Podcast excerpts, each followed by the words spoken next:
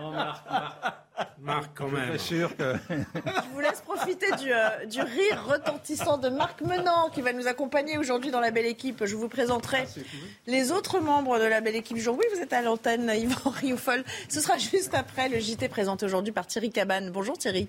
Bonjour Nelly. Alors au deuxième jour du déplacement d'Emmanuel Macron en Roumanie, ce matin, le président de la République affiche sa détermination pour des négociations entre Russes, Ukrainiens et Européens à l'issue de la guerre. Écoutez-le.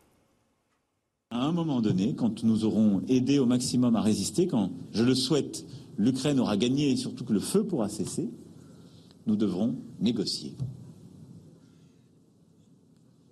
Président ukrainien et ses dirigeants devra négocier avec la Russie. Et nous serons, nous Européens, autour de cette table, apportant qui est garantie de sécurité, qui les éléments euh, pour ce qui relève de notre continent. C'est ça la réalité des choses.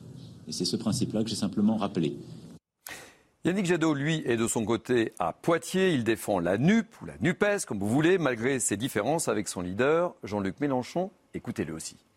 Moi, je ne suis pas mélanchoniste, ça vous a pas échappé. Moi, je suis écologiste. Donc, euh, euh, nous avons des différences.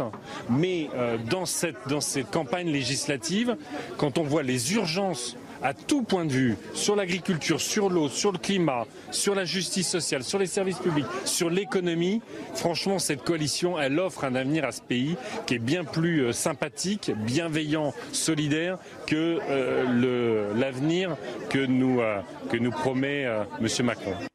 Alors, vous le savez, aujourd'hui, c'était jour de bac, c'était jour du bac philosophie. Plus de 500 000 élèves ont planché sur de la philosophie avec plusieurs sujets au choix, comme par exemple, les pratiques artistiques transforment-elles le monde ou revient-il à l'État de décider de ce qui est juste? Un examen qui s'est tenu malgré une vague de chaleur sur le territoire. Les explications de Clémence Barbier. Au menu de l'épreuve de philo pour le bac général cette année, les pratiques artistiques transforment-elles le monde ou revient-il à l'État de décider de ce qui est juste? Les candidats qui passent le bac technologique planchent pendant 4 heures. Sur la liberté consiste-t-elle à n'obéir à personne ou est-il juste de défendre ses droits par tous les moyens? Une première euh, épreuve jugée difficile pour certains élèves, d'autres au contraire se sont bien débrouillés ou ont été plus chanceux en tombant sur des sujets qu'ils avaient bien révisés. Et au stress de cette épreuve s'est ajoutée la chaleur qui traverse la France. L'établissement avait pris ses précautions en offrant des bouteilles d'eau fraîche à chaque élève. Les fenêtres des salles de classe sont également restées ouvertes toute la nuit pour conserver une fraîcheur et les rideaux ont été tirés lorsque le soleil pointait le bout de son nez. Prochaine étape pour ces élèves de terminale, ce sera le grand oral qui commencera dès la semaine prochaine. Attention, attention, il est beau, mais il est menaçant. C'est le scarabée japonais. C'est un insecte ravageur qui se nourrit de feuilles et de racines. Il approche de l'hexagone, alerte l'Agence nationale de sécurité sanitaire. Il présente une menace pour l'agriculture. Écoutez les conseils de cet expert. Cette surveillance peut se faire par la mise en place de pièges avec des leurres euh, mixtes qui vont attirer le, scarabée dans des vignobles, dans des cultures fruitières ou bien des espaces, euh, euh, des espaces herbagés, soit le long des frontières, soit sur les, autour des points d'entrée importants. Une, une adaptation des, des, pratiques culturelles en réduisant l'irrigation pendant la période de ponte, par exemple, ou bien en, en faisant un labour du sol en automne, et également avec un piégeage de masse qui ressemble au piégeage pour la surveillance, mais qui ne sera efficace que tant que les populations sont faibles et isolées. Pour terminer ce journal, une question. Y aura-t-il un car scolaire pour amener votre enfant à l'école à la rentrée? Il manque aujourd'hui 8000 conducteurs de cars en France. Sachez-le, un vrai casse-tête pour les entreprises employeurs et pour les régions qui ont en charge justement l'organisation du transport scolaire. Reportage en Pays de la Loire où 400 conducteurs manquent en septembre. Reportage de Mickaël Chailloux. Sortie du collège, nuée d'élèves et nuée de cars scolaires sur le parking. Hervoué, autocariste vendéen, transporte 15 000 enfants matin et soir sur le trajet domicile-école. La rentrée scolaire de septembre s'annonce comme un casse-tête. Il manque 15 à 20 conducteurs, soit 10% de l'effectif. On a des euh, conducteurs euh, qui sont partis euh, durant, la cause, durant le Covid. Ça peut être compliqué sur, sur la rentrée.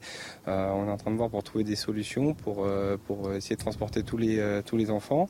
Mais effectivement, c'est très compliqué avec ce manque de conducteurs et de conductrices. Formation 100% prise en charge pour épouser la profession, augmentation de salaire, rien n'y fait. Il manque en France 8000 conducteurs de car pour la rentrée. Le principal frein, c'est le temps partiel, 25 heures semaine, payé 800 euros en moyenne.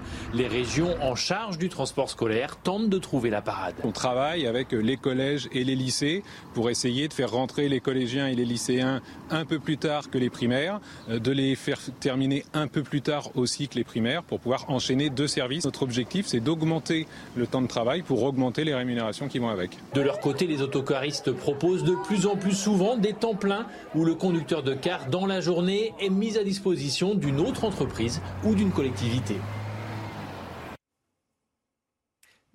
Merci Thierry. Merci Thierry Cabane. On vous retrouve à, 15h pour un nouveau flash et puis à 15h30 pour 90 euh, euh, minutes info. À tout à l'heure. Allez, je vous présente euh, la belle équipe du jour. On prend presque les mêmes et on recommence. Bonjour Yvan Riofol, vous étiez là hier? Merci de nous avoir rejoints. Ainsi d'ailleurs que Philippe Guibert.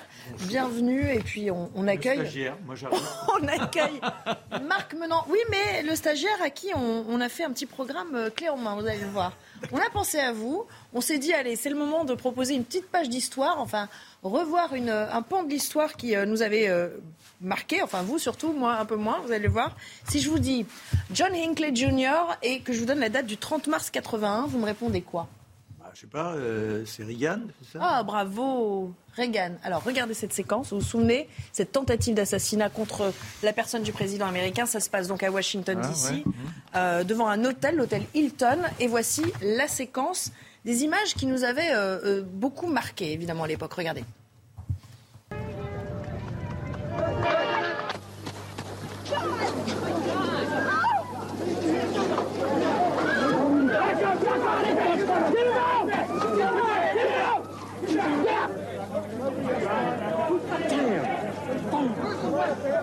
Chill at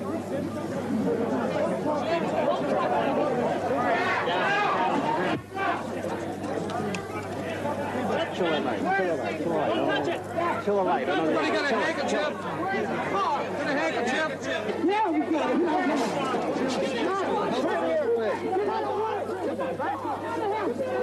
got it. Right the back. Voilà, alors cet homme, il est aujourd'hui âgé de 67 ans et un juge fédéral a donc accepté sa demande de libération euh, sans condition. Euh, euh, je vous rappelle que donc depuis lors, il était en détention, puis après, il avait été libéré, il était en semi-liberté. Surtout, à l'époque, il avait été déclaré pénalement irresponsable par la justice. Et vous vous souvenez évidemment de cette anecdote pourquoi il avait fait ce geste, ça avait beaucoup euh, fait parler à l'époque, Marc, c'était parce qu'il voulait impressionner Jodie Foster, qui était une actrice euh, naissante, qui prenait tout son envol, euh, c'était encore une jeune... Sublime. une adolescente, hein. Mais ça, ça vous a marqué cette séquence? C'était quand même un, moment important de la présidence Reagan. Le voici, John Hinckley Jr. à l'époque. Oui, puis on est en 80. Aujourd'hui encore, l'assassinat de Kennedy est bien ancré dans les mémoires. Mais là, obligatoirement, ça relance euh, cette idée de, potentialité de complot, parce qu'on ne croit pas spécialement à sa version. Qui se cache derrière cet individu? Parce que euh, à chaque fois qu'on a eu un crime, un assassinat aux États-Unis, ça s'est toujours conclu par un seul individu, alors que euh, quand on met en, corrélation l'ensemble des arguments au moment de l'enquête, ça paraît pas trop patent. C'est surtout le cas pour, pour Kennedy, un petit peu moins pour Lincoln avant cela, mais bon. Euh, oui, mais, n'oublions pas également Martin Luther King, etc. etc. Euh, bon, voilà. C'est quelque chose qui vous évoque quoi, cette, euh, cette époque de l'Amérique des années Ça, ça évoque toujours la même chose, c'est-à-dire la vulnérabilité de l'homme politique, surtout aux États-Unis, avec naturellement une libre circulation des armes. Les problèmes sont toujours les mêmes, avec une protection déficiente. Là, le président avait été blessé parce que la balle, si je me souviens, avait ricoché sur sa voiture blindée et il lui avait touché à 2 cm du cœur. Donc il, avait, il, failli, il avait failli mourir. Il a deux de ses aides qui avaient été blessés aussi. Et deux, et deux de ses gardes du corps qui ont été blessés, dont un très, très grièvement, parce qu'il est resté euh, hémiplégique ou paralysé de la moitié, je crois, de son corps. Et, euh, et d'ailleurs, quand euh, Reagan est arrivé à l'hôpital, et il avait gardé tout son esprit et même tout son humour, il était assez drôle. Il avait dit J'espère à ceux qui, allaient l'opérer, j'espère que vous êtes tous républicains. Et c'était précisément un, précisément un démocrate qui allait, le, qui allait l'opérer et il lui avait dit Dans ces cas-là, monsieur le président, nous sommes tous républicains. Donc euh, ça s'était très bien passé.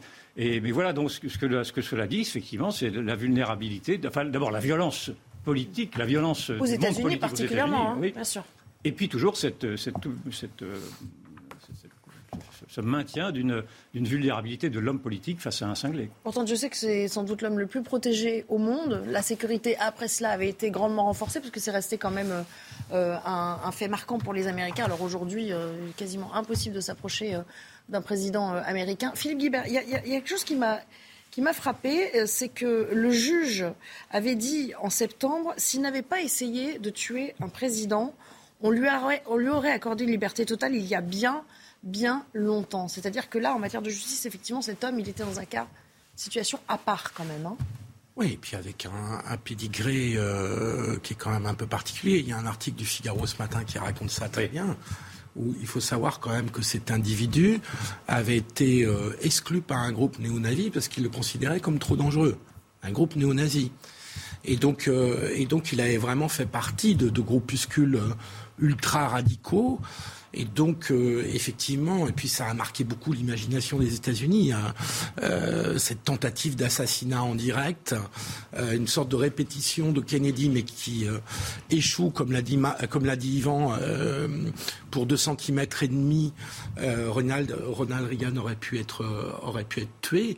Ce qui me fascine dans cette affaire, c'est la capacité des États-Unis à faire du direct qui ressemble à une série américaine avec une sorte de jeu de mimétisme dans, leur, euh, dans leurs histoires qui est incroyable, puisqu'ils voulaient impressionner Jodie Foster en s'inspirant du personnage joué par Robert De Niro dans Taxi Driver. Et donc, euh, on a l'impression que la fiction américaine nourrit la réalité américaine. enfin, ce type, il avait quand même un profil psychologique assez particulier. Ah bah, il était complètement. Euh, il a été jugé pénalement irresponsable par la justice. On voit beaucoup de profils comme ça maintenant, y compris dans notre actualité. Surtout, c'est le profil type puisqu'il s'intéressait à Jodie Foster, d'un érotomane, Marc. Peut-être rappeler ce que c'est qu'un érotomane? C'est quelqu'un qui focalise son attention sur une personnalité publique et qui est persuadé que cette personne l'aime ou va l'aimer.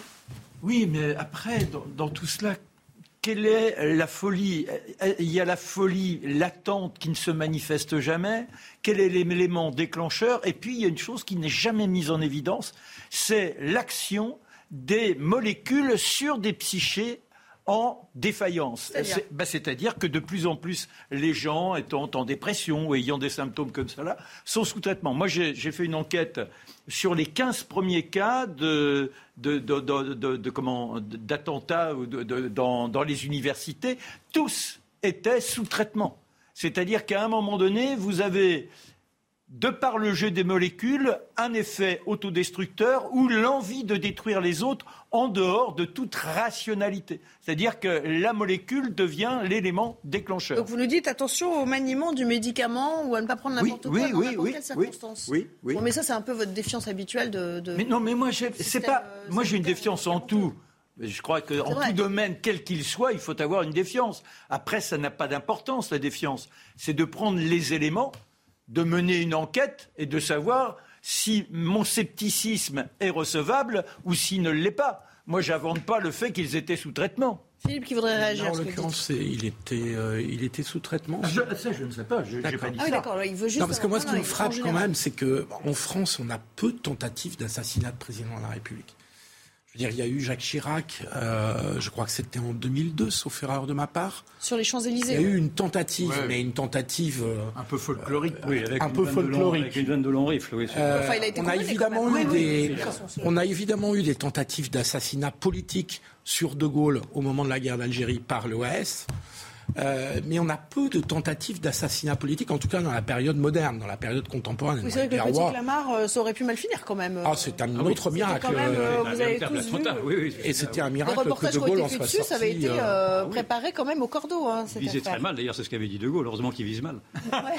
mais c'était un groupe, un groupe politique organisé. Oui, mais il y avait une, revendication politique derrière. Très claire, très construite sur l'Algérie française. Non, c'est un commando, c'est un travail de commando. C'est quelque chose de très Alors, Yvan, sur, euh, sur les médicaments et les hallucinations. Ah, sur les médicaments, euh, moi je ne sais pas. Ce que je vois, c'est que la justice américaine relâche malgré tout quelqu'un qu'elle considère aujourd'hui comme étant guéri.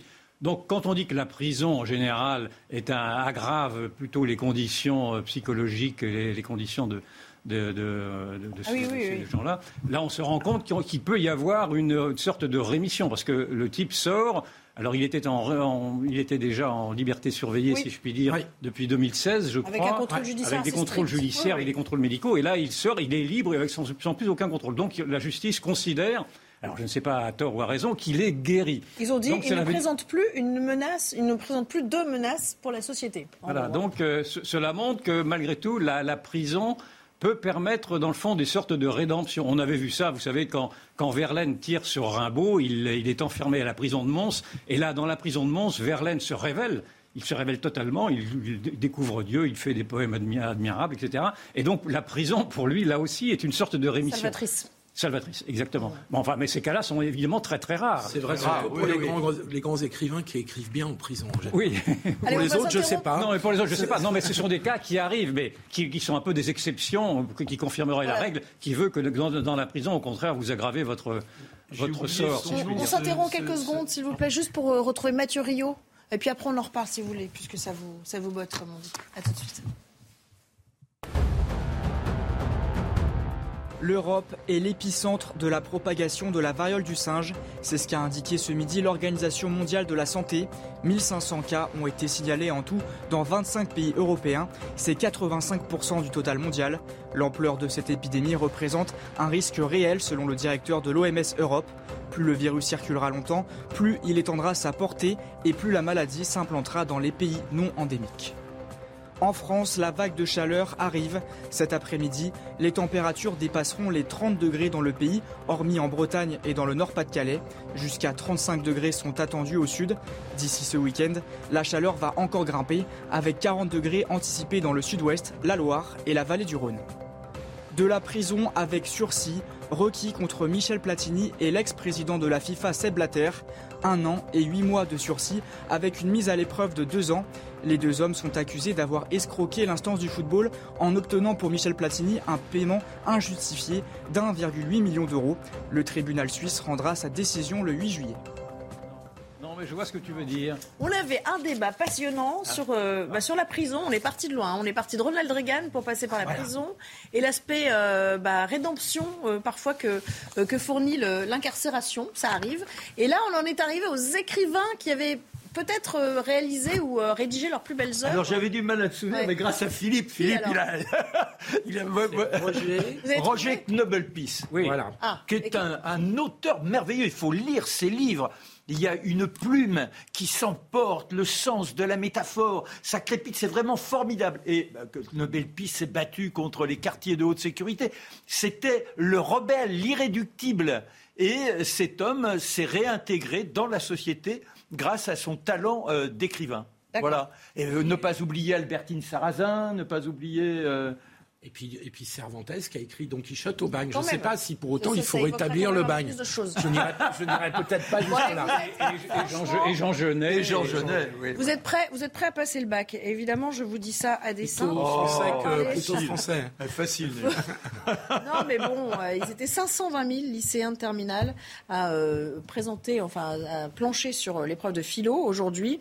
COEF 4 pour les candidats du bac technologique, COEF 8 pour ceux du bac général. Euh, avant de vous soumettre les thèmes du jour, euh, je vous propose d'écouter quelques lycéens à la sortie euh, évaluer leur propre performance. J'ai parlé d'un deuxième monde, c'est ce qu'on a vu, donc un monde imaginaire avec l'art. Et j'ai dit que ça transformait pas le monde réel, mais que ça ouvrait sur un deuxième monde, du coup le monde artistique. C'était le seul, j'avoue, le seul que je connaissais, l'art, et je suis tombé dessus. Du coup, ça s'est bien passé, franchement. Sur, euh, l'État et la justice, euh, c'est très bien passé. J'ai commencé par euh, parler de l'État. Ensuite, je suis revenu sur l'opinion personnelle, comme quoi il n'y avait pas que l'État qui choisissait ce qui était juste. Et ensuite, j'ai terminé par, par rassembler les deux en, en disant que l'État plus le peuple choisissaient ensemble ce qui était juste. Voilà, et c'est au micro de euh, Clémence Barbier. Alors, je, voulais, je, vous, redonne les trois intitulés. Les pratiques artistiques transforment-elles le monde? Ça, c'est un sujet au choix. Un deuxième sujet. Revient-il à l'État de décider de ce qui est juste?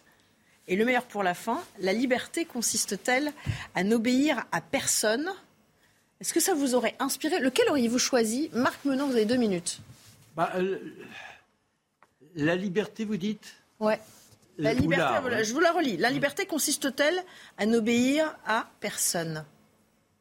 On est Alors ça, c'est très intéressant parce que ça pose la question, la liberté serait-elle une sorte d'instinct qui vous pousserait à, agir selon vos pulsions? Parce que à l'extrême, c'est cela.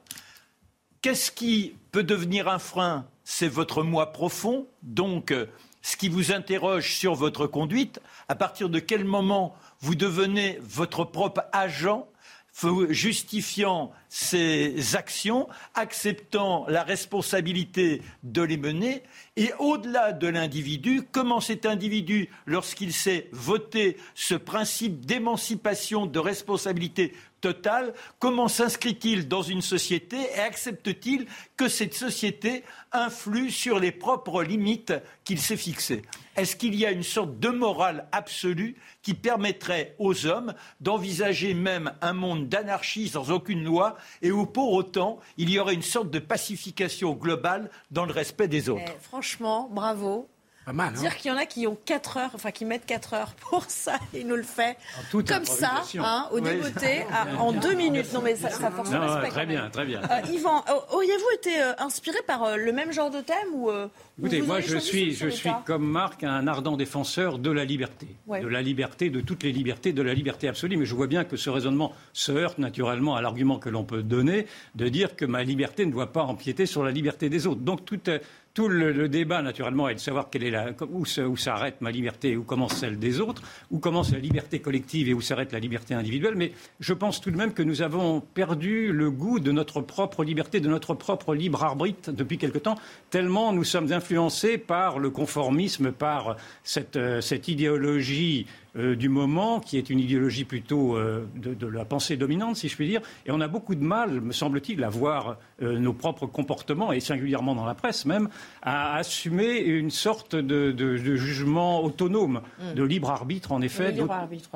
face à, à ce que l'on aimerait nous, nous, faire comprendre comme étant le nouvel ordre social, qui serait un ordre social collectif. Et je pense que l'ordre social collectif que l'on veut nous vendre, et on l'a vu à travers par exemple la crise sanitaire, est un ordre social qui ressemble beaucoup à ce que pourraient être les régimes chinois ou les régimes totalitaires. Et donc la liberté se heurte aujourd'hui à effectivement cette pression totalitaire. C'est la servitude volontaire de la Boétie. Je me demande ce qui vous arrive. Philippe, hypocrite.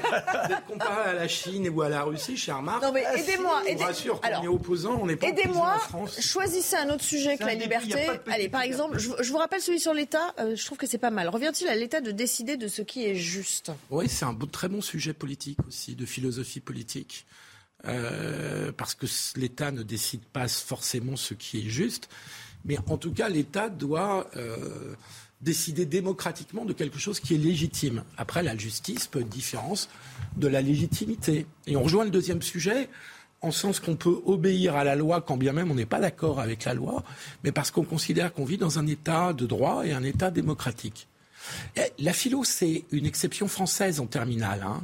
C'est-à-dire qu'on est le seul pays. Oui, J'allais dire, c'est pas n'importe quelle épreuve à Non, mais c'est la République, la Troisième République, qui a instauré la philo comme matière obligatoire au lycée. Donc c'est vraiment une discipline républicaine où on invite les élèves à faire usage de leurs raisons pour devenir des citoyens autonomes qui ne s'opplient pas au conformisme et, euh, du corps social et qui sont capables de décider par eux-mêmes. Mais d'ailleurs, j'allais vous poser cette question. Est-il, enfin moi j'ai toujours estimé, même quand j'étais euh, lycéenne, que c'était un peu tôt pour s'atteler à ce genre de matière. C'est jamais assez tôt, c'est ça. Alors 17-18 ans, c'est un bon âge, c'est un âge adéquat pour. Euh, moi je crois qu'il faudrait même avant initier dès la maternelle le goût de la conversation, le goût de la démonstration. C'est-à-dire oui, dès la maternelle. Mais, non, mais, non, mais d'accord, mais. Non, mais la rhétorique, le, voilà. D'abord, montrer que les mots sont un cadeau qui nous est donné afin d'essayer de fouiller dans ce qu'il y a dans la matière première qui conduit à l'expression. La matière grise, pardon. Et à partir de là, dire il vous faut avoir ces trésors à disposition. Donc, faire en sorte que les enfants soient dans cette euh, cet affût de guetter les mots, de les apprendre. Et après, simplement pour la plus petite des décisions, Justifie-moi pourquoi je dois te dire oui, pourquoi je te dire non. Avoir le goût du raisonnement. Rien ne doit venir trop spontanément. Tout ce qui n'est pas interprété par la pensée nous rend robots, nous rend donc dans une sorte de servitude de la pensée dominante. Robot, voire dangereux. Oui, oui, mais c'est la servitude de la pensée. C'est le conformisme. Ça permet, il, faut, être dans cette maïotique, si on peut dire, dès le plus jeune âge pour vous?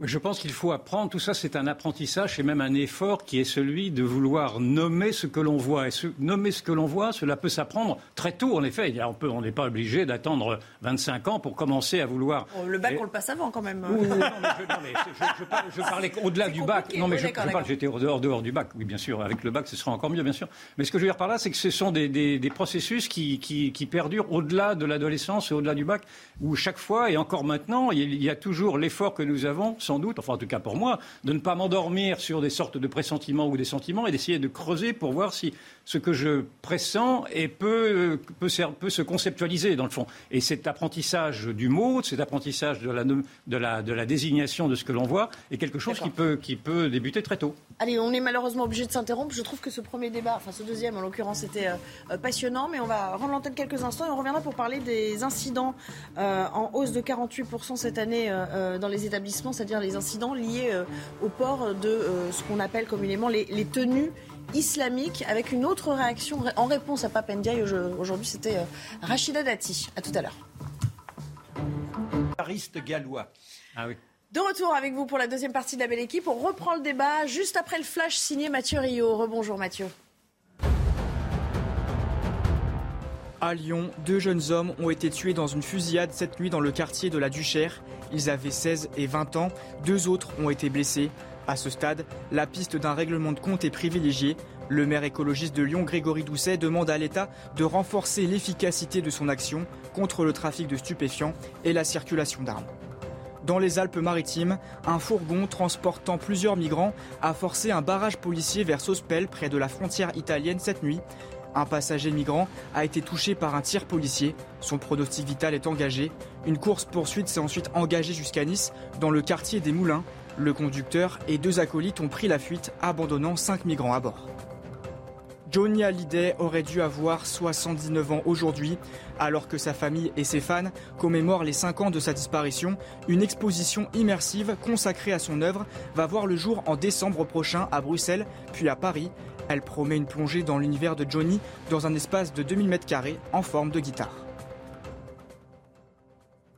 Pour cette deuxième partie, hein, on va parler des tenues islamiques à l'école, avec des incidents qui sont en hausse de 48% cette année dans notre pays. L'opinion qui parle même d'épidémie. Regardez ce reportage, enfin le tout résumé par euh, Reda Emrabit pour nous. Ces tenues sont interdites dans les établissements scolaires et pourtant elles sont de plus en plus présentes à l'école. 144 entorses à la loi sur la laïcité à l'école ont été répertoriées ces trois derniers mois soit une augmentation de 48% entre le premier et le deuxième trimestre de cette année. Et l'écrasante majorité de ces entorses à la loi concerne les tenues islamiques, avec des jeunes influencés par les réseaux sociaux. Les causes immédiates, c'est par exemple les nouveaux imams et les nouveaux hajj, c'est-à-dire les jeunes qui sont allés à, la Mecque 2.0. Vous verriez sur TikTok euh, l'audience incroyable de certains de ces petits barbus euh, et de ces euh, filles voilées qui font euh, du prosélytisme actif et qui sont devant la vraie retraditionnalisation. Et les tenues islamiques ne sont pas les seuls problèmes à l'école. Il faut y ajouter tous les incidents liés à la laïcité, tous les incidents euh, liés à la contestation des enseignements et tout ce qu'on appelle les signaux faibles. Des, garçons et des filles qui ne veulent plus euh, s'asseoir ensemble le fait de mixité. voilà. Concernant les tenues islamiques, des phénomènes ont été constatés dans plusieurs régions de France, notamment à cause de la méconnaissance des élèves concernant la loi sur la laïcité de 2004. Alors la loi, justement, le vadémécum de ce de cet affichage à l'école, et je vous fais réagir juste après, regardez, on l'a résumé ici sur ce carton, sont interdits les signes ou tenues manifestant ostensiblement par leur nature même une appartenance religieuse. Mais encore, les signes ou tenues qui ne sont pas à proprement parler religieux, mais qui sont portés pour manifester ostensiblement une appartenance religieuse. On est là, en l'espèce, typiquement dans ce cas de figure, c'est-à-dire le deuxième énoncé il semblerait, en effet, puisque euh, ces, habits, ces costumes sont faits pour montrer en tout cas que ceux qui les portent sont musulmans. Donc, a priori, le, caractère religieux de leur, de leur tenue crève les yeux même. Et ce qui crève les yeux surtout, c'est la provocation qui est celle aujourd'hui qui est portée par ces jeunes qui cherchent à tester, dans le fond, la résistance ou non de l'école la résistance ou non de l'école sur le voile. Elle avait plutôt bien résisté avec euh, l'application de la loi sur le voile. Elle résiste visiblement beaucoup plus mal sur l'application pour les tenues islamiques. J'appelle ça, moi, une tenue islamique, même si on peut s'accorder ou, débattre sur cette définition. Et cela me euh, fait. Je, je rappelle le contexte également qui a été soulevé par un certain nombre de sondages qui montrent qu'environ, grosso modo, les sondages sont un peu contradictoires, mais entre 57% et 66% des jeunes musulmans se reconnaissent aujourd'hui prioritairement dans la charia avant les lois de la République. Donc il y a là un séparatisme qui s'installe au cœur même de l'école républicaine dans une grande indifférence et dans la grande indifférence d'ailleurs également du, du, ministre de du nouveau ministre de l'Éducation, parce que la, première réaction qu'il ait eue a été de dire qu'il fallait, comme il était scientifique, intellectuel et pondéré, qu'il fallait d'abord qu'il évalue. Mais il n'y a pas besoin d'évaluer. On voit. Évaluer, mesurer, évaluer, mesurer, faire des commissions et se gratter la tête en disant qu'est-ce que l'on va faire. Parce qu'on voit très bien ce qu'il va faire. En effet, là, on s'achemine vers des accommodements raisonnables, c'est-à-dire effectivement vers l'acquiescement à ces provocations-là. Et, naturellement, ce serait, ce serait terrible comme message républicain. Justement, c'est exactement ce que dit euh, euh, Rachida Dati en réaction. Elle a bien raison. Euh, au propos de Papendiaï hier en, conférence de presse. On va écouter un extrait, je vous fais réagir, Marc. Je viens d'écouter la position du ministre de l'Éducation nationale qui affirme à juste titre, il dit il y a des outils pour lutter contre ces phénomènes. Les outils, c'est la loi. Alors il dit après, on va mesurer, mais pas besoin de mesurer, on connaît l'ampleur de ce phénomène. Et donc, on va le mesurer pour faire quoi? Pour s'accommoder, pour dire alors là oui, alors là non, alors là vous avez la même tenue mais c'est pas la même. Mais Monsieur Pro, mais à un moment donné il faut rétablir l'autorité. Mais l'élève ne vaut pas l'enseignant, il, il ne vaut pas le directeur de l'établissement. Le directeur il est maître dans son école. Et puis il a il a le règlement intérieur, il a la loi. Faut arrêter avec ces accommodements. On dit qu'on va le mesurer. En fait, vous savez ce que ça veut dire? Ça veut dire on va s'accommoder. Et ça veut dire quoi? Eh ben pas de vague. Voilà. Et eh ben le pas de vague, on a fini avec Samuel Paty. Faut dire les mots, hein. Faut faire sujet verbe complément, hein. Il n'y a pas de débat euh, philosophique. Hein. À un moment donné, il faut rétablir l'autorité. Il faut refuser, mmh. évidemment, cette force, cette entrée en force d'une idéologie. Alors, pour reprendre l'expression d'Yvan Rioufol, ça, ça, flingue dur quand même, du côté de Rachida Dati. Enfin, on flinguera, on euh, flinguera jamais assez dur si, si on reprend le principe républicain. Alors là, il y a deux offenses il y a l'offense à l'école qui a pour principe d'inoculer le, libre arbitre, c'est-à-dire la réflexion de nous placer en tant que citoyens et non pas en tant qu'individu ayant une foi. La foi vient en dehors de cette citoyenneté. Mais c'est là où il faut sortir de l'école.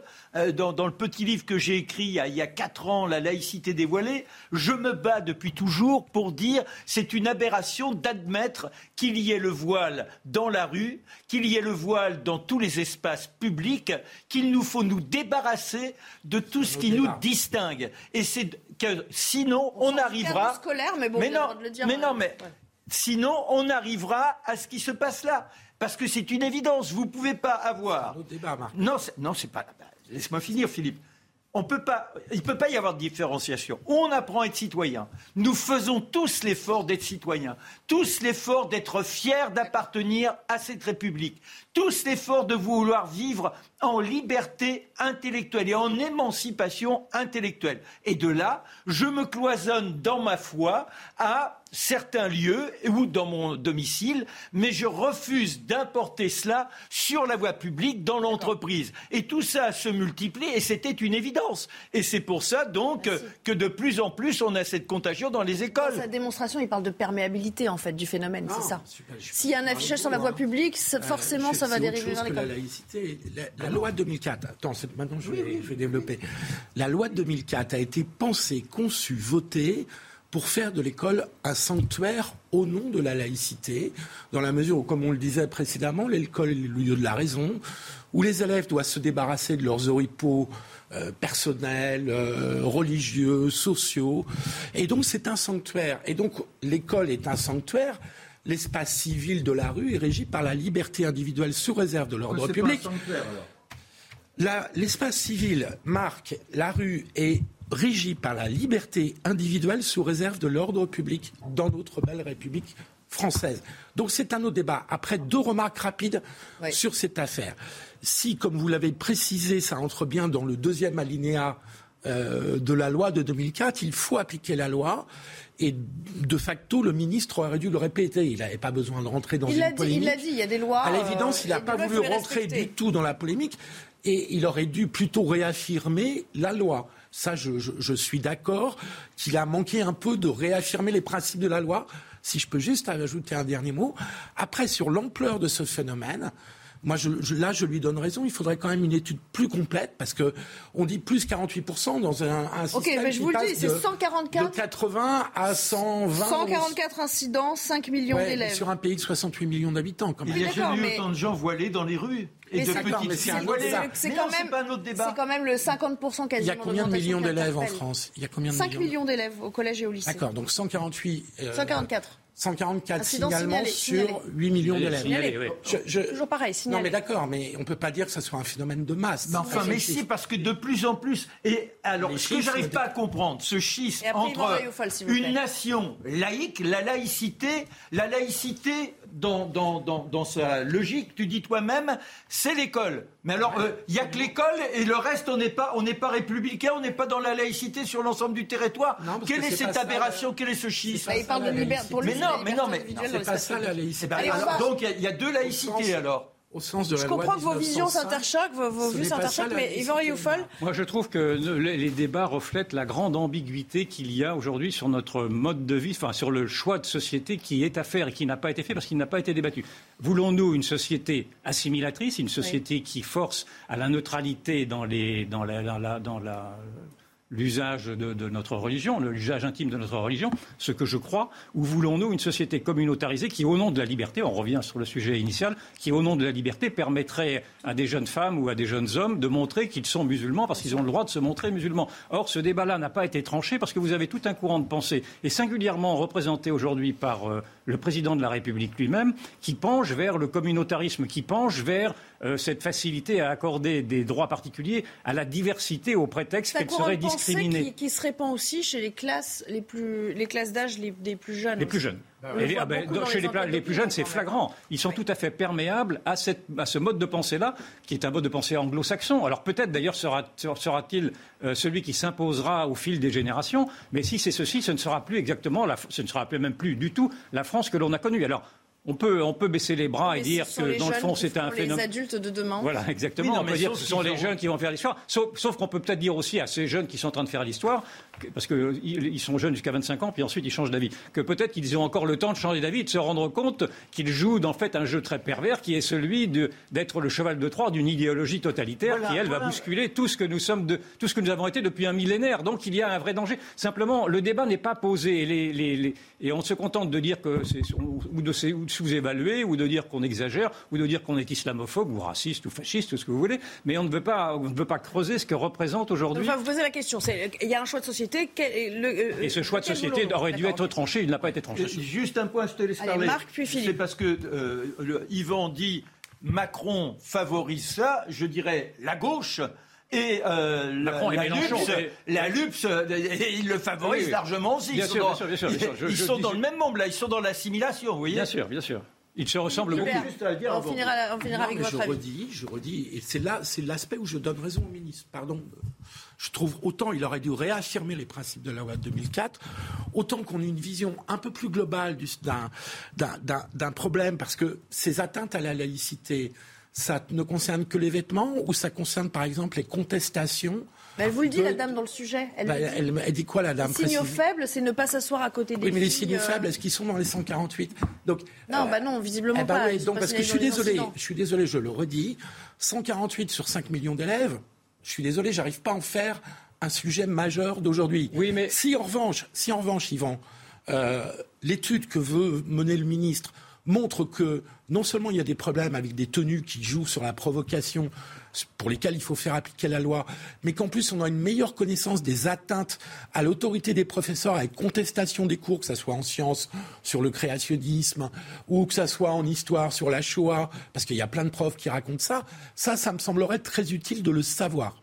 Mais je pense qu'il ne faut pas être naïf, il ne faut pas être ah dupe de la stratégie qui est. c'est naïf, c'est naïf et c'est Non, je suis désolé, c'est rien naïf. Il ne faut pas être naïf, il ne faut pas être dupe sur la stratégie qui a été conçue par les frères musulmans, qui est une stratégie d'infiltration, de subversion de ce que nous sommes. Et quand vous dites ce sont, sont des petits bouts de tissu, c'est pas grave, ça, ça c'est juste une centaine de personnes. Oui, en effet, ce sont des petits bouts de tissu, ce n'est pas, ça ne semble pas très grave a priori, et ça, représente des centaines de personnes. Simplement, si vous dites oui, c'est l'histoire de la pelote que vous que vous déroulez. Si vous dites oui à, ceci, vous allez dire, dire, oui au reste, et c'est ainsi que s'installe cette nouvelle société, ce, remplacement de culture. Hein. Mais non, mais j'ai absolument pas dit ça. Non, mais je tiens à préciser. Mais non, mais vous dites, vous dites, vous dites, il y a 100 Je dis précisément. Mais est-ce que ça ne vous offusque pas que la France je ne vous laissez pas vous poser la question. Allez, allez, Moi, j'ai aucune agressivité vis-à-vis de. J'ai envie de vous entendre. Non, mais allez-y. Non, non, mais euh, précisez si vous voulez. Il pense juste que vous avez mal compris son propos. Non, je n'ai pas mal compris.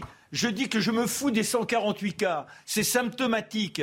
Bon, ça c'est le premier point. Le deuxième point, on ne peut pas avoir deux sociétés dans la même société. Ou on est dans le multiculturalisme, ou on est fier. La même question. Ou on a fier. Mais oui, mais donc on ne peut pas avoir de plus en plus de voiles dans les rues. Maintenant, même les hommes mettent des tenues pour montrer qu'ils sont dans un engagement religieux. Notre devoir en France, et c'était notre grande force, peut-être aussi pour mieux lutter contre ce qui nous a divisés pendant trois, quatre siècles, les guerres de religion. On avait compris que la laïcité, c'était la seule façon de pouvoir se regarder en fraternité. Voilà ce qui, est important. Si on impose l'uniforme à l'école, on met tout le monde d'accord? Non, moi, mais à un moment, on y viendra ou pas? Je, je, n'ai pas eu moi-même d'uniforme à l'école. J'étais au collège dans les années 70 et j'ai pas envie de militariser l'école. Il y a quand même d'autres moyens de faire respecter l'autorité aux élèves que de leur foutre un uniforme. On n'est pas à l'armée. Donc je, trouve que ces idées sont totalement excessives. Je n'ai pas dit que ce serait. Euh, je trouve que c'est complètement excessif. C'est vraiment une vous vision. Vous peut-être un peu excessif quand vous le dites, parce que dans les pays anglo-saxons et même euh, ou dans les pays du, Commonwealth, en tout cas. Euh, dans un bon collège public dans les années 70. On porte l'uniforme et ce ne sont pas des pays militaires pour autant. D'accord. Dans, le, dans un bon collège public. C'était la blouse à l'école. Dans un grand, dans un bon collège public des années 70 de la France d'avant qui, allait beaucoup mieux, on n'avait pas d'uniforme. Ne nous racontons quand même pas d'histoire et ne faisons pas. Je veux juste repréciser que je suis parfaitement conscient que ce ne sont pas des bouts de tissu. C'est tout à fait une stratégie des frères musulmans. Je redis simplement qu'on fait un débat sur 148 cas sur 5 millions d'élèves et que je trouve que ça mérite d'en savoir un peu plus. Moi, je me souviens en tout cas. Dans deux minutes, on va juste pour retrouver Mathieu pour le flash. Ah, ah oui, parce qu'on va, on va être un peu en retard sinon. À tout à l'heure.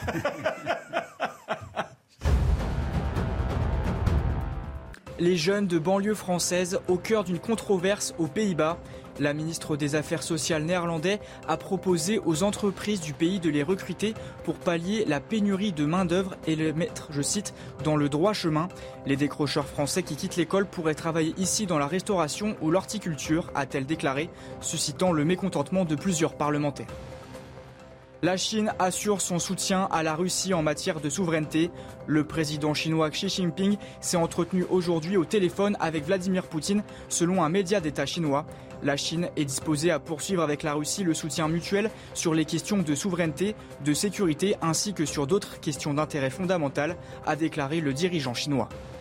C'est la double peine pour les Girondins de Bordeaux. Ce monument du football français, déjà relégué en Ligue 2 après une saison catastrophique, est rétrogradé administrativement en national. C'est la sanction prononcée par le gendarme financier de la Ligue française, le club étant au bord de la faillite. Les Girondins vont faire appel de la décision plus le temps là. Tu, peux, Allez, on était en train de parler de, des tenues islamiques à l'école et euh, visiblement ça, ça a vraiment pris en, plateau, y compris pendant la pause. Yvan, vous vouliez euh, répondre Je voulais réagir à, ce que vient de dire euh, Philippe Guibert parce que il, tente, son, propos est quand même de dire que pour l'instant c'est une chose minime et il ne suffit, c'est pas. Son propos est de dire que je ne sais pas Oui, voilà. enfin, vous ne savez pas, si vous voulez. Mais nous, a priori, on, sait à peu près. Et on savait, rappelez-vous, on sait à peu près.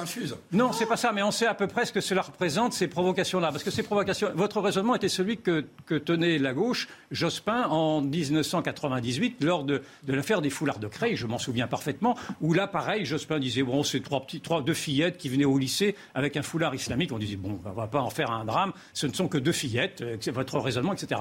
Et on a bien vu, on a bien vu ensuite ce, que, ce que, cela a amené comme, euh, euh, généralisation de cette provocation-là.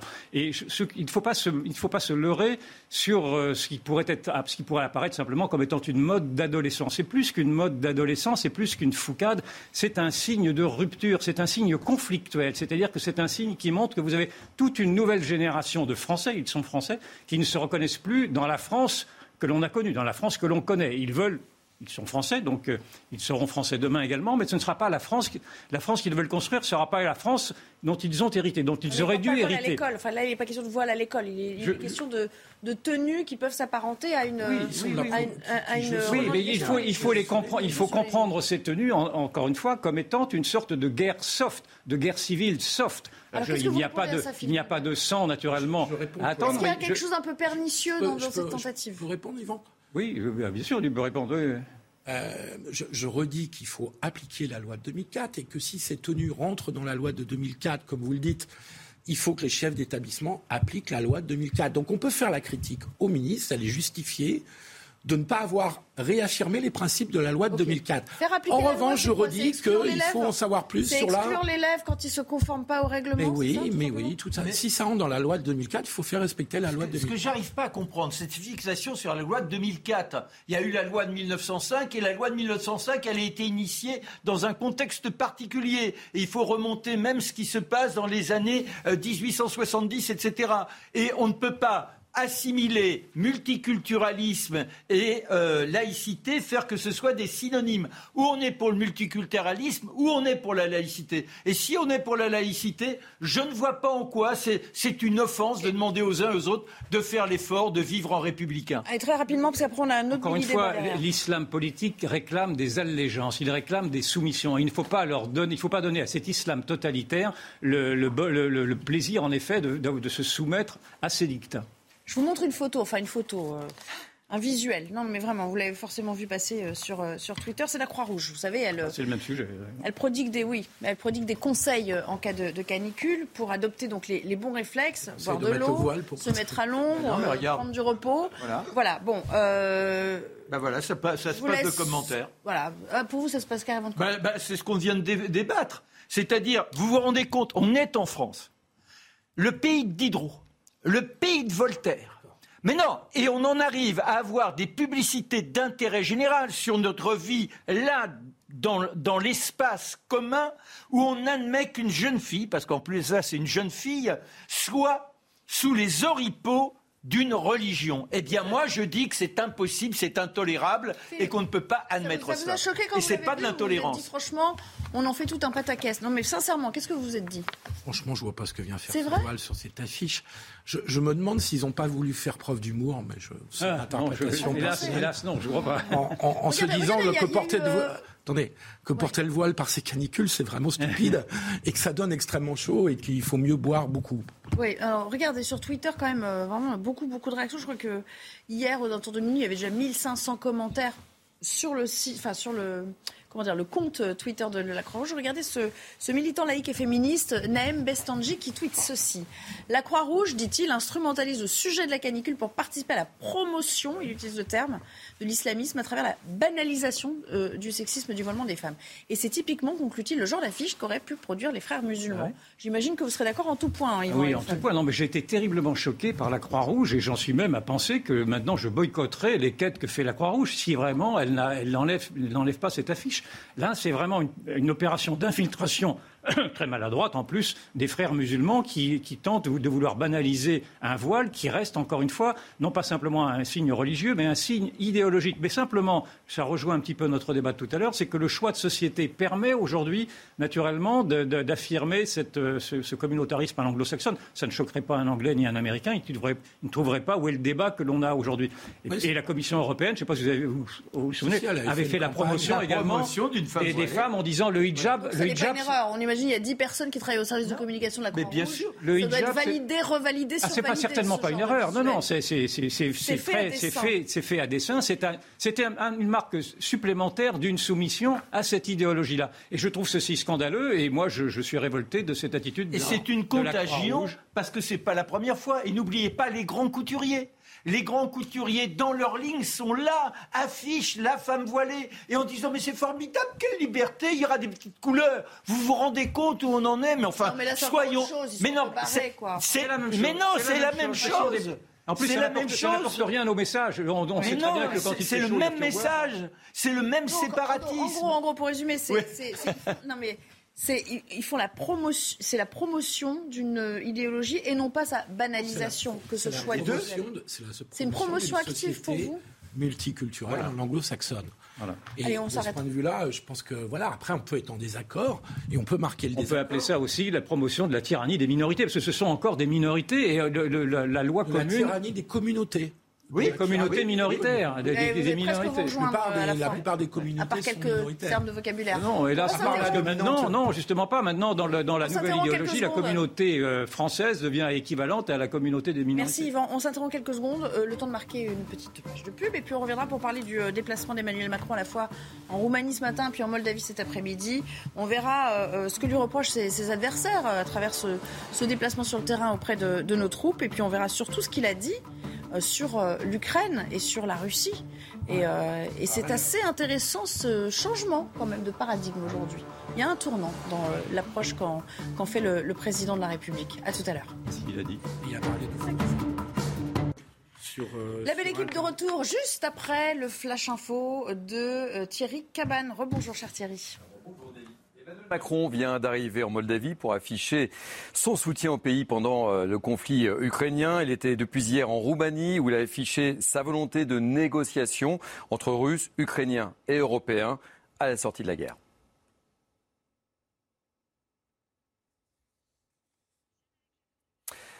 Yannick Jadot, lui, est aujourd'hui en déplacement à Poitiers. Il défend la NUP malgré ses différences avec Jean-Luc Mélenchon. Écoutez-le. Moi, je ne suis pas mélanchoniste, ça vous a pas échappé. Moi, je suis écologiste. Donc, euh, euh, nous avons des différences. Mais euh, dans, cette, dans cette campagne législative, quand on voit les urgences à tout point de vue, sur l'agriculture, sur l'eau, sur le climat, sur la justice sociale, sur les services publics, sur l'économie, franchement, cette coalition, elle offre un avenir à ce pays qui est bien plus euh, sympathique, bienveillant, solidaire que euh, l'avenir que nous, euh, que nous promet M. Macron. Vous le savez, nous sommes le 15 juin, c'était jour de bac et plus de 500 000 élèves ont planché sur la philosophie avec plusieurs sujets au choix. Un examen, vous le savez, qui s'est tenu avec une certaine canicule. Le proviseur d'un lycée à Arpajon en Essonne a pris un certain nombre de mesures. Depuis hier soir, nos, agents d'entretien ont ouvert toutes les fenêtres des salles concernées afin d'emmagasiner le plus possible de fraîcheur. Et puis ce matin, il fait pas du tout euh, chaud dans les salles. Et puis la température montant, euh, les enseignants pourront fermer les fenêtres et tirer les rideaux. Nous avons prévu des stocks d'eau euh, donc des bouteilles réfrigérées afin que nos élèves puissent se désaltérer.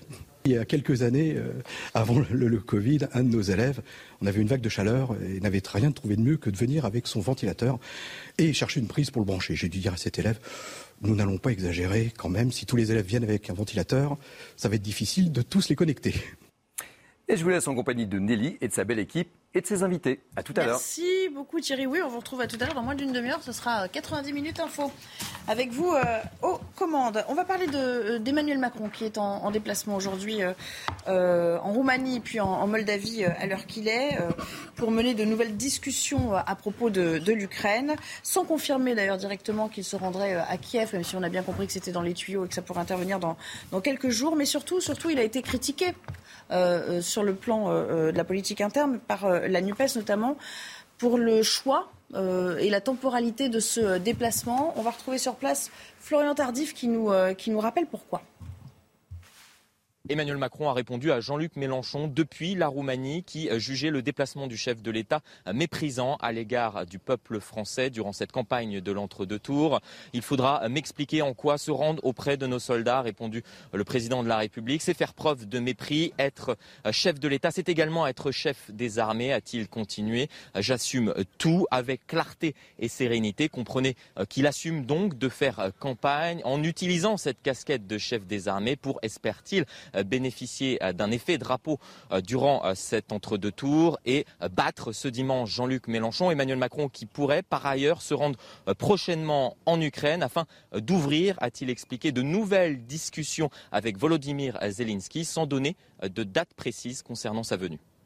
Est-ce que c'est méprisant, insultant pour les Français que de se rendre en Roumanie, en Moldavie, avec une guerre aux portes de l'Europe?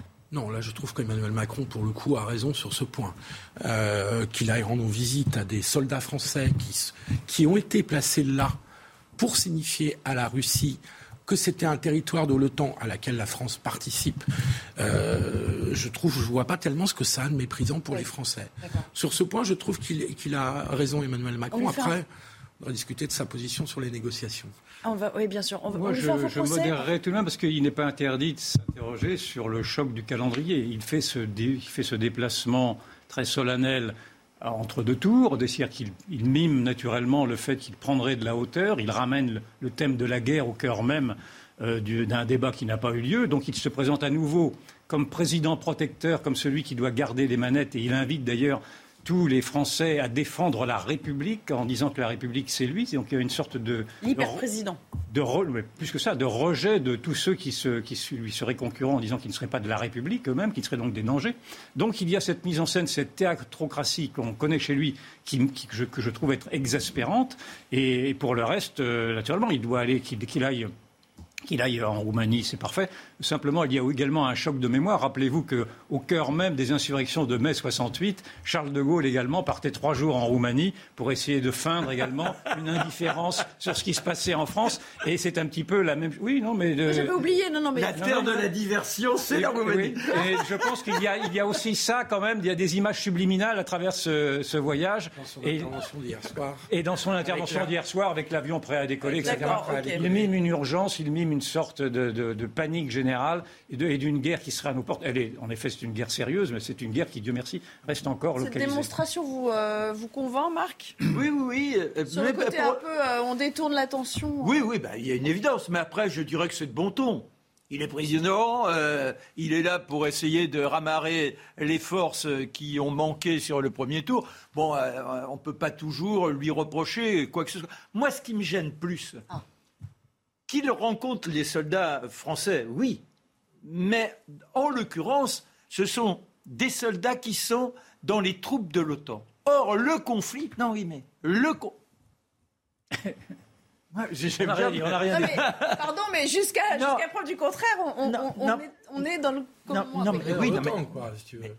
Et en Roumanie, D'accord, non, mais, non, mais, pourquoi. ok. Le, non, non, mais allez, on va pas vous froisser, Marc. Mais non, mais moi, vous, on est entre amis, vous aurez du mal, vous aurez du mal à me froisser. je peux être véhément comme ça, mais vous aurez du mal à me froisser. Je, je trouve simplement que l'origine du conflit, c'est quoi? C'est l'OTAN est de plus en plus oppressant pour nous, Russes.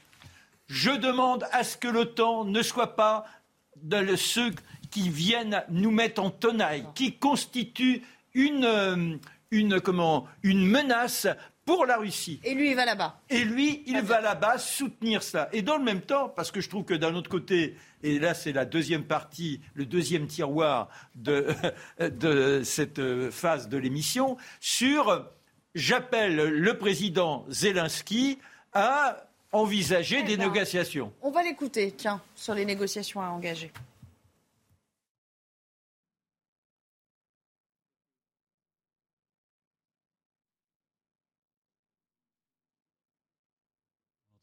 Ah bah, vous avez fait une fausse joie. Enfin, je, vous ai fait une fausse joie. On va pas l'écouter. Faut joie ou pas joie du tout. Peut-être que ça vous met pas plus en joie que ça. Allez, on l'écoute cette fois-ci, Emmanuel Macron. À un moment donné, quand nous aurons aidé au maximum à résister, quand je le souhaite, l'Ukraine aura gagné et surtout que le feu pourra cesser, nous devrons négocier. Le président ukrainien et ses dirigeants devra négocier avec la Russie. Et nous serons, nous Européens, autour de cette table, apportant qui est garantie de sécurité, qui les éléments euh, pour ce qui relève de notre continent. C'est ça la réalité des choses. Et c'est ce principe-là que j'ai simplement rappelé. Alors, il y a une sorte d'en même temps permanent, c'est-à-dire que nous devrons négocier tout en étant sur une base de l'OTAN. C'est assez cocasse. Voilà.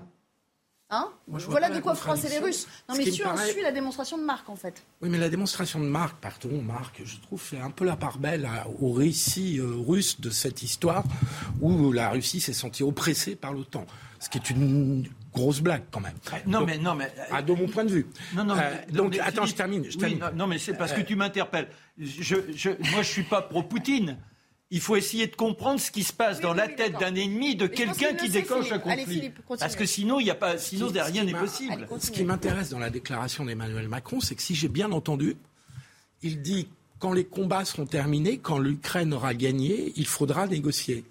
Je, est-ce que vous confirmez ce que j'ai bien entendu? C'est-à-dire qu'il y a un ordre, parce que c'est très important, parce que ça veut dire qu'il ne place pas les négociations comme une sorte de préalable, c'est-à-dire qu'on va arrêter la guerre, parce que personne ne veut l'arrêter ni Poutine, ni les Ukrainiens ne veulent arrêter la guerre aujourd'hui. Une fois que l'Ukraine aura gagné, mais enfin bon, du coup, il, il enfonce ah ouais, mais, mais c'est très très important. Parce Donc il enfonce des portes ouvertes. Non, non, non, non, non, non, non, il enfonce pas des portes ouvertes, parce qu'on aurait pu, on aurait pu imaginer une autre position qui aurait été de dire on arrête tout, on négocie. Bon, je pense que Emmanuel Macron prend acte du fait que ni Poutine, ni les Ukrainiens, à mon avis, les Ukrainiens, pour de bonnes raisons, ne veulent négocier aujourd'hui.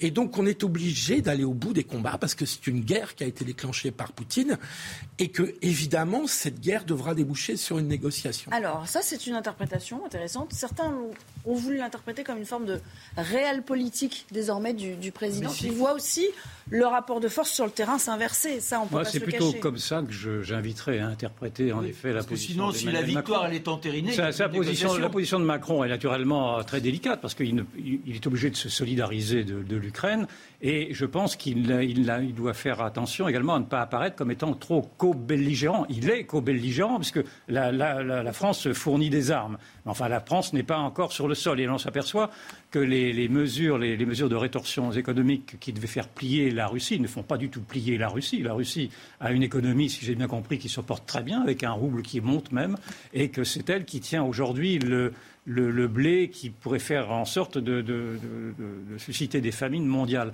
Et donc, euh, il y a aussi une obligation de réalisme à voir que le rapport de force n'est pas en faveur de l'Ukraine. Je suis navré de le dire, mais il me semble que l'Ukraine, pour l'instant, perd, en tout cas, a perdu le Donbass. De gains territoriaux, il y a 20% du territoire qui a été annexé par les Russes.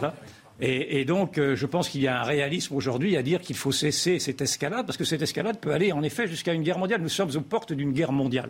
Donc, il est bien beau, naturellement, de dire qu'il ne faut pas il ne faut pas baisser les bras, il faut résister à Poutine. Moi, j'entends ça aussi. Je suis tout à fait solidaire de, des Ukrainiens, mais je, pense que cette guerre, cette guerre-là ne vaut pas une guerre mondiale. Et donc, à un moment donné, il va falloir qu'on examine, en effet, euh, quelle est la, quelle est la responsabilité de l'OTAN. Moi, je ne m'interdis pas de, poser la question de savoir est-ce que l'OTAN vraiment a joué le jeu euh, du pyromane ou non. Regardez, le pape lui-même reconnaît que l'OTAN aboie aux portes de, de la Russie, a-t-il dit, enfin en citant hmm. quelqu'un d'autre, mais enfin il s'appropriait, il s'appropriait le. précisément le, sens de ma question initiale, Marc. Est-ce que Macron fait un peu de réel politique ou au contraire, est-ce qu'il prévient nous allons gagner, enfin ils vont gagner cette guerre parce qu'on va les aider à le faire. Non mais il y a un discours, Nelly, il y a un discours diplomatique. Quand il parle de victoire, vous dites vous-même, il y a 20 il y a peut-être une sorte de possibilité aujourd'hui de dire si l'on fixait les positions, est-ce que l'Ukraine pourrait se sentir dans un avenir où elle aurait la capacité à se réaliser en tant qu'État indépendant, en concédant une perte du Donbass, etc., etc., et de cette manière, envisageons, et il faut que le président Zelensky ait dans cette euh, capacité d'interprétation l'espoir de, nourrir cet avenir avec, avec un petit morcellement. mais c'est partir du principe qu'on sait précisément ce que veut Vladimir Poutine et où il veut. Non, c'est comment éviter la guerre mondiale. à quel moment on arrête la guerre Philippe Guibert. mondiale pour l'instant, je ne vois pas. Il n'y a aucune guerre mondiale pour l'instant, elle est localisée en Ukraine. Je vois nos, alliés américains qui n'ont pas l'air d'avoir peur d'une guerre nucléaire. Arrêtons de nous faire peur. Ils ont ajouté beaucoup plus d'armement que nous en descendant plus de 20 milliards euh, d'armement sans avoir le sentiment qu'ils craignent une guerre mondiale. Les Américains ces derniers jours font plutôt marche arrière quand même. Hein. Oui, oui, mais enfin les 20 milliards d'armes, les 20 milliards d'armes qui ont été votés euh, pour l'armée ukrainienne, ils se sont pas envolés. Donc euh, on ne peut pas présager, on ne peut pas demander aux Ukrainiens d'accepter de voir leur territoire réduit de 20%. Je, vais prendre une comparaison historique forcément excessive et déplacée, mais imaginez qu'on fasse un référendum dans la France d'après 1870 pour dire est-ce que vous acceptez qu'on laisse l'Alsace et la Lorraine aux Allemands? Bah, Évidemment, les Français auraient dit non. Et évidemment qu'il y avait des désirs de revanche. Vous ne pouvez pas demander aux Ukrainiens d'entériner une invasion qui a encore augmenté le territoire conquis par les Russes. Donc le point de négociation, c'est peut-être de revenir aux frontières du 24 février. Mais ça, c'est super difficile. le, point de négociation, c'est de revenir au vrai visage des belligérants. Parce que là, on se perd un peu dans des, dans des faux semblants. Les, vrais, les vrais belligérants, ce sont les États-Unis et la Russie. Et là, cette guerre-là nous échappe totalement parce que l'Europe n'y a pas son mot à dire, et encore moins la France. C'est pour ça que d'ailleurs, je ne suis pas sûr que Emmanuel Macron ira en Ukraine comme on lui, prête on lui en prête l'attention parce qu'il n'aura rien de nouveau à dire, sauf à faire de la présence électorale, bien sûr. Juste pour dire qu'il y était allé. Pour, lui dire qu'il y était allé avant le deuxième tour et qu'il sert à quelque chose et qu'il voit plus loin que, que, les, 35 heures, oui, 35 ou 40 heures. Et je n'y crois pas beaucoup. Et je pense que tant que, tant que le, le problème ne sera pas posé à cette dimension, à cette véritable dimension diplomatique qui est effectivement le rôle que joue des États-Unis en tirant des ficelles euh, les, États-Unis qui, nous vendent leurs armes maintenant, leur, gaz de schiste, etc., qui ont déjà gagné cette guerre à leur profit. Et je pense que c'est entre ces, ces deux puissances, et russes et américaines, que le, conflit se réglera. Juste un mot quand même, l'inflation, c'est lié, hein, euh, qui a de nouveau accéléré au mois de mai, 5,2%. Euh, on dépasse pour la première fois les 5% hein, depuis euh, septembre 85 et ça ne s'arrange pas. Hein, l'accélération la, plus notable, elle est sur évidemment les prix de l'énergie, plus 27%, les services, l'alimentation, les produits manufacturés et euh, ce sont surtout les, euh, produits frais, les volailles, les céréales ou encore les huiles euh, qui augmentent le plus. Juste une petite question simple, Marc, et on s'arrêtera là-dessus. le chèque alimentaire là qu'on nous promet pour la rentrée, est-ce que ça va suffire à combler tout ça? Moi, je, quelque chose de pérenne, la, politique des petites enveloppes, pour moi, c'est pas ça. C'est pas faire de la politique, c'est être dame patronesse un État doit faire en sorte que chacun s'inscrive dans une dignité du quotidien et c'est pas par euh, ces petites. on, augmente, les, salaires, on fait quoi Je suis pas, je suis pas dirigeant, mais, mais, on essaie de trouver une logique politique, d'action politique qui, place les gens en dignité. En un mot, vraiment, Philippe. Non, si, ça continue à augmenter, la question du blocage des prix va quand même se poser à un moment donné. À un moment donné. Allez, Yvan. Même de façon provisoire. Si les prix augmentent, c'est parce que c'est une, une, des conséquences du blocus. De la guerre de la guerre, de la guerre en Ukraine dont on parlait tout à l'heure. C'est-à-dire que les, céréales ne viennent plus, etc. Et donc c'est tout, tout, flambe. Et donc ce bloc, euh, ces, décisions qui avaient été prises pour briser les reins de la Russie nous brisent les reins à nous. D'accord, mais ça reste circonstanciel si on suit votre logique. Bah, ça reste circonstanciel, oui, mais enfin c'est une guerre qui va durer. Bah, sauf que là, justement, s'il y a des négociations, on pourrait obtenir en préalable de ces négociations d'ouvrir les greniers à blé. Merci beaucoup à tous les trois. J'étais ravie d'être à votre compagnie pour euh, cette édition de la Belle Équipe. Dans un instant, vous retrouverez bah, déjà le Flash Info de Mathurio, puis ensuite euh, l'heure des livres avec euh, Anne Fulda et à suivre bien sûr 90 minutes info, animé aujourd'hui par Thierry Cabane. Je vous retrouve demain sur l'antenne. Je ne sais pas exactement quand, mais on se voit bientôt.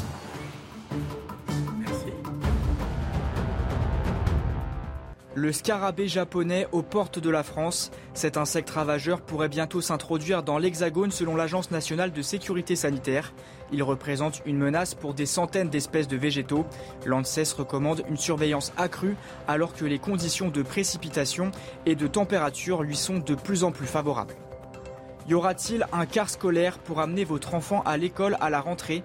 Il manque 8000 conducteurs en France, un vrai casse-tête pour les entreprises employeurs et les régions en charge de l'organisation du transport scolaire. Principal frein au recrutement, le recours au temps partiel et la faible rémunération. L'affiche pour la Coupe du Monde de football au Qatar a été dévoilée ce matin par la FIFA. Sur le poster, on peut voir le ballon officiel du Mondial 2022 et la main d'un supporter tenant le turban traditionnel du Qatar. La Coupe du Monde débutera le 21 novembre.